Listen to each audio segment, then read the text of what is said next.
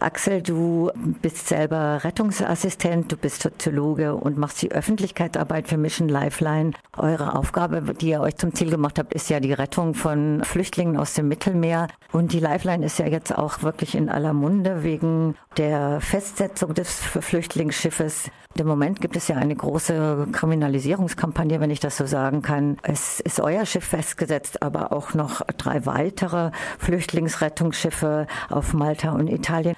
Und es sind auch Aufklärungsflugzeuge, private, mussten ihre Arbeit einstellen. Die Kriminalisierung in eurem Fall geht so weit, dass auch der Kapitän der Lifeline, der hat ja ein Verfahren. Gestern war auch noch mal eine Anhörung.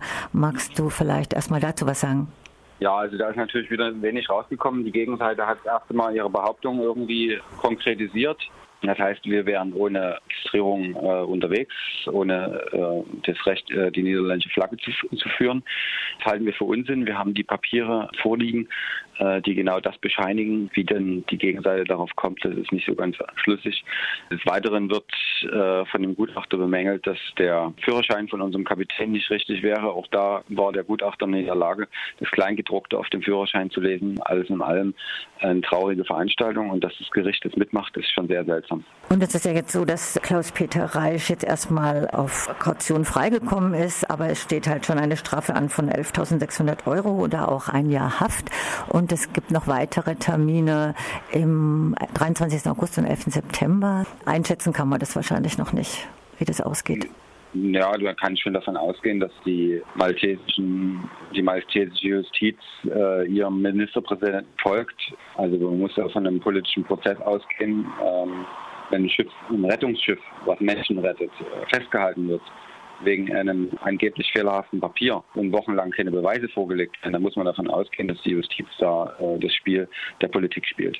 Das wäre jetzt auch meine konkrete Frage. Was bedeutet das denn im Moment für die Flüchtlinge, dass jetzt gerade alle Flüchtlingsrettungsschiffe, also alle privaten festgesetzt sind und auch die Aufklärungsflugzeuge? Wie ist denn die Situation? Ja, die Situation ist so, dass gestern fünf Boote abgelegt haben von der libyschen Küste äh, mindestens in Seenot geraten sind ähm, und eben nicht gerettet wurden, sondern äh, die Personen an Bord wurden größtenteils nach Libyen verschleppt. Das Neue, die neue Qualität ist jetzt, dass sich daran auch ein europäisches Schiff beteiligt hat. Also unter italienischer Flagge ein sogenannter Offshore-Supplier hat Menschen nach Libyen zurückverschleppt.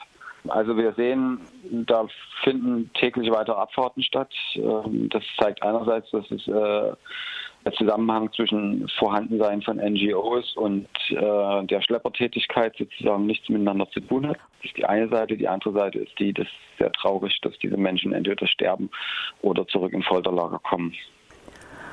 Also das ist ja eigentlich, äh, macht so ein Stück sprachlos, weil äh, Menschenrettung ist ja immer das oberste Gebot bei aller Humanität oder bei allem, auch selbst bei Kriegsrecht. Ich kann das gar nicht fassen. Kannst du das fassen? Naja, also wir sind ja mittlerweile einiges gewöhnt. Wir wissen, dass Frontex Informationen nach Libyen liefert, damit die Menschen äh, zurück wieder eingefangen werden, also entführt werden, muss man konkret sagen, weil es findet ja im internationalen Gewässer statt.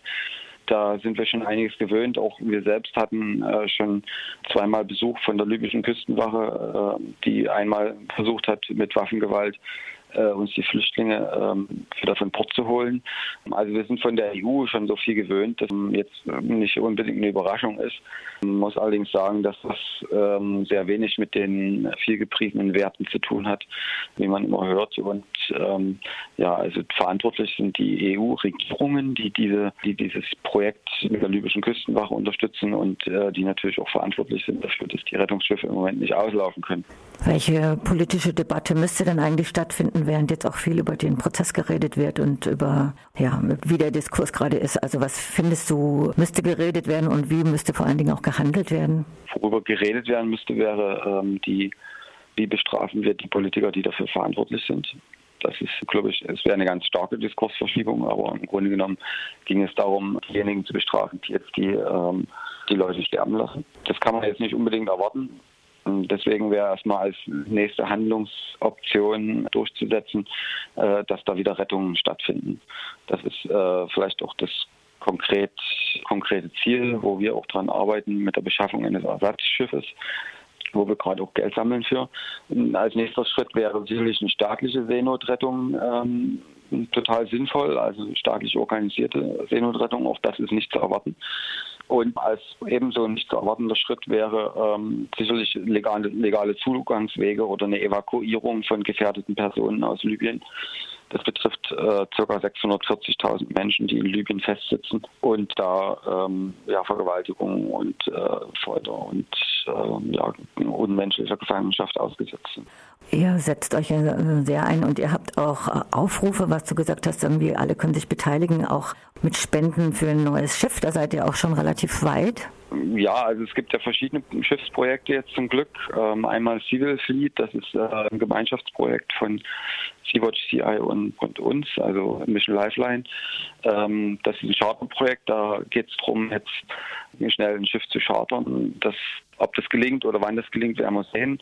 Gleichzeitig äh, versuchen wir natürlich ähm, oder müssen wir versuchen, so viel wie möglich Schiffe rauszubringen, weil ein Schiff bringt nicht so richtig viel.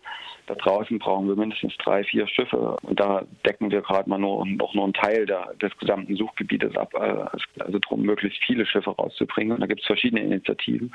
Unter anderem sammeln wir halt Geld für den Kauf eines Schiffes da unseres ja jetzt festgesetzt ist in Malta. Wir könnten dann nicht, sicherlich nicht von Malta aus starten, aber ähm, sobald wir in internationalen Gewässern wären, haben die Behörden dann auch keinen Zugriff mehr. Ihr fordert ja auch die Leute auf, sich einzumischen, auch also sowohl zu spenden für diese Schiffe, aber eben auch sich einzumischen in ihren Gemeinden und äh, Petitionen zu schreiben. Und ihr habt das sehr genau auch aufgeschlüsselt. Es werdet sehr konkret. Kannst du da auch noch mal was benennen, was Leute jetzt machen könnten? Ja, also sicherlich äh, Veranstaltungen organisieren, äh, vor allen Dingen die Seebrücke Demonstrationen unterstützen und auch die Seebrücke selbst sozusagen sich was auszudenken, ähm, eine Mahnwache, ähm, äh, bei einer Demonstration einfach erstmal teilnehmen, auch wenn man jetzt, sage ich mal, nicht so den Zugang hat bisher gehabt zu dem Thema. Seebrücke, das sind die Demonstrationen, diese Soli-Demonstrationen, die im Moment auch bundesweit laufen, gell? Genau, genau. Und da gibt es äh, unter seebrücke.org ähm, sehr viele Informationen zu, wo was stattfindet. Da einfach mal hingehen, äh, Kontakt knüpfen und dann im, in der Folge zu einer der Rettungsorganisationen Kontakt, Kontakt knüpfen, was vorschlagen, sich was ausdenken, ein Kuchenbazar, äh, eine Solid Disco oder sonstiges. Dann kann man da auch ganz viel machen. Sicherlich auch Petitionen unterzeichnen. Das ist natürlich immer so eine Sache. Petitionen entfalten relativ wenig Druck auf Politikerinnen. Was wir festgestellt haben, wenn Verkehrswege blockiert sind, dann bewegen sich äh, doch so einige, bewegt sich so einiges. Also auch da ist ähm, der Fantasie freien Lauf gelassen. Sollte natürlich alles legal im legalen Rahmen stattfinden, aber ähm, da gibt es ja verschiedene Möglichkeiten.